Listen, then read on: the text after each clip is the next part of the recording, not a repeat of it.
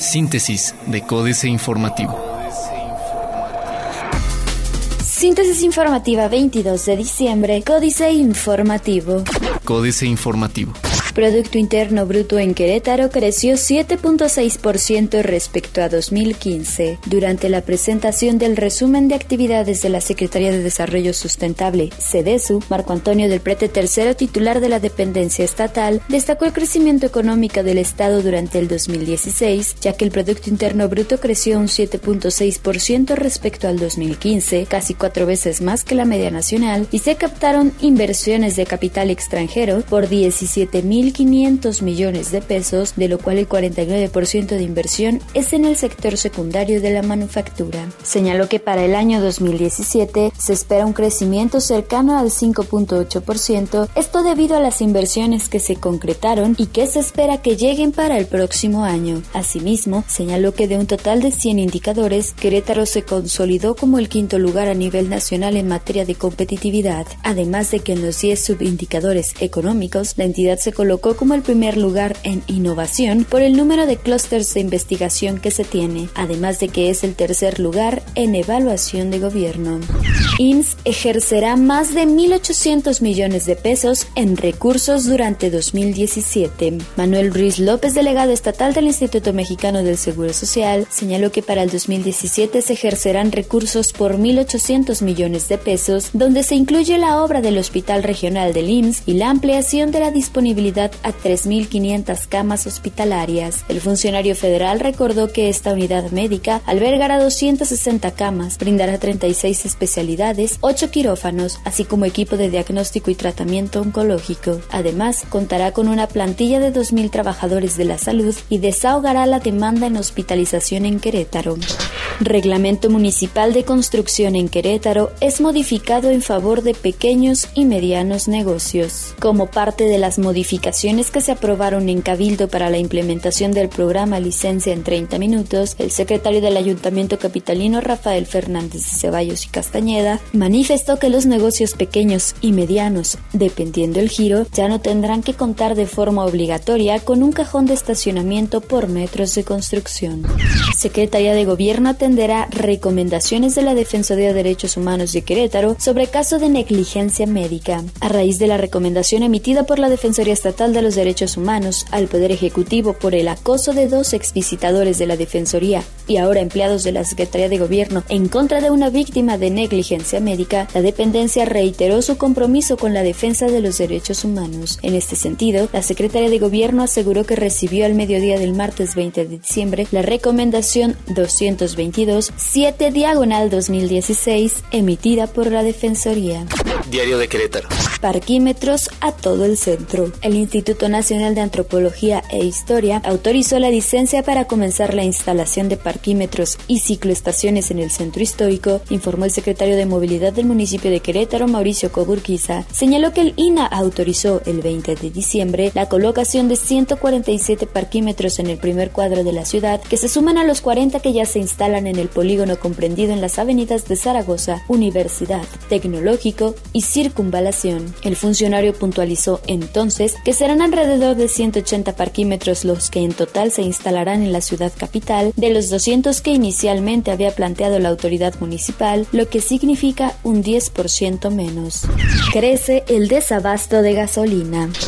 Construyen en el Marqués Ciudad de los Jóvenes. Arranca la construcción de la Ciudad de los Jóvenes en el Marqués, foro al aire libre pensando para dotar a ese sector de la población de un espacio digno para sus actividades y esparcimiento. Hoy se programó colocar la primera piedra de la obra en un terreno de dos hectáreas, evento presidido por el alcalde Mario Calzada Mercado y el diputado federal Hugo Cabrera Ruiz. La construcción se realizará en el fraccionamiento Los Héroes e implicará invertir 19 millones de pesos para concretar el complejo de tres áreas operativas, desarrollo profesional y educativo, desarrollo social y desarrollo integral. Ultimátum a verificentros podrían perder concesión. El corregidor. Padres solteros podrán ingresar a sus hijos en guarderías. Leticia Mercado, presidenta de la Comisión de la Familia de la 58 Legislatura de Querétaro, refirió que está garantizado para los padres solteros el registro de los hijos en las guarderías públicas, debido a que anteriormente se discriminaba este género, por lo cual la Secretaría de Desarrollo Social modificó la normativa de los requisitos. Detalló que en su oficina recibió la queja de un padre de familia debido a que por ser varón no le permitirían registrar a su hijo en las guarderías de Sede Sol, lo cual aseguró quedó resuelto. Critica Salas bono de diputados federales. El presidente de la Comisión de Planeación y Presupuesto de la Legislatura de Querétaro, Eric Salas González, reprobó el bono navideño que recibieron los diputados federales de 150 mil pesos, el cual pretenden donar algunos priistas, acción que consideró se pudo decidir antes de respaldar este tipo de beneficios que no vemos con buenos ojos. Aumentan servicios por tomas clandestinas. Arde recicladora, protección civil evacúa ocho familias. Al menos ocho familias fueron evacuadas por el incendio de una recicladora en el Colorado, originado por el uso imprudente de pirotecnia, según afirmaron vecinos del lugar y testigos de los hechos. El director de la Unidad de Protección Civil, Luis Ramírez Juárez, informó que pasado el mediodía de este miércoles se reportó el incendio en una fábrica de la zona. Sin embargo, al llegar al lugar, constataron que se trataba de un predio en el que se resguardaban materiales reciclables. Noticias. Elaborar proyecto de tren urbano, dice Antonio Zapata. Proponen para 2017 modificar reglamentos. Verificación vehicular al 40% al cierre de este año. Reforma. Compensa IEPS caída petrolera. La caída de ingresos petroleros del gobierno federal ha comenzado a compensarse con la mayor recaudación del impuesto especial sobre productos y servicios para las gasolinas y diésel, a pesar de que durante los primeros 10 meses del año los ingresos petroleros totales registran un incremento real de 3.3% real frente al mismo periodo de 2015. El gobierno federal recibió 28.6% menos que el año pasado. Esta caída se ha compensado con el incremento de 32.6% real que presenta la recaudación de IEPS de gasolinas y diésel durante ese periodo, de acuerdo con datos de la Secretaría de Hacienda. Preocupa corrupción a contadores subirán juguetes hasta 10%. Si consideras que los juguetes encarecieron este año, prepárate porque en 2017 subirán hasta 10%. Miguel Ángel Martín González, presidente de la Asociación Mexicana de la Industria del Juguete, adelantó en entrevista que si el dólar no baja, los precios de sus mercancías subirán entre 8 y 10% al consumidor final. Una de las razones de este incremento es que alrededor de 65% de los juguetes que se venden en México son fabricados en el extranjero. Sobornan brasileños a gobierno mexicano. El conglomerado brasileño Odebrecht confesó ayer en Estados Unidos haber pagado 10.5 millones de dólares en sobornos a altos funcionarios del gobierno de México para obtener contratos de obras entre 2010 y 2014. Según un acuerdo de admisión de culpabilidad ante el Departamento de Justicia estadounidense, el gigante de infraestructura de Brasil aceptó sobornar a un alto funcionario de una empresa estatal que no fue identificado con 6 millones de dólares. Los pagos se hicieron entre diciembre de 2013 y finales de 2014. La jornada. Dependerá de Hacienda el alza a gasolinas a partir de enero.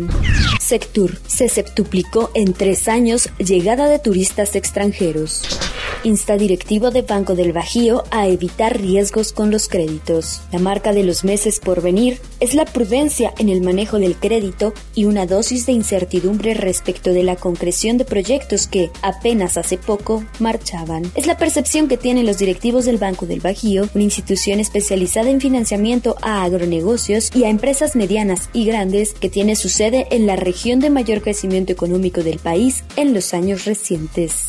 Retrasan tres meses primera licitación de la Ronda 2. A solicitud de cuatro de las empresas interesadas, la Comisión Nacional de Hidrocarburos decidió retrasar tres meses la segunda ronda petrolera, que incluye 15 bloques en aguas someras del Golfo de México, dentro de las provincias petroleras Tampico, Misantla, Veracruz y Cuencas del Sureste. Juan Carlos Cepeda, presidente comisionado de la CNH, dijo durante la sesión de este miércoles que la presentación y apertura de propuestas, así como la declaración de ganadores de de la primera licitación de esta ronda se pasó del 22 de marzo al 19 de junio de 2017. Excelsior. Alza a la tarifa será respaldo financiero. Diputados locales aprobaron modificaciones al fideicomiso maestro del Metro Fimetro, con lo que ese instrumento podrá ser utilizado por el sistema de transporte colectivo como garantía o fuente de pago para adquirir créditos que sirvan para desarrollar proyectos de rehabilitación y mantenimiento a largo plazo. El Fimetro se creó hace tres años para administrar los recursos provenientes del aumento a la tarifa del metro de 3 a 5 pesos. En los primeros tres años de operación, el fondo había recaudado alrededor de 7.371 millones de pesos, los cuales se habían invertido en mantenimiento y rehabilitación de las instalaciones fijas, como sistemas de vías de la línea A y estaciones de la línea 1, además de material rodante de la línea 2.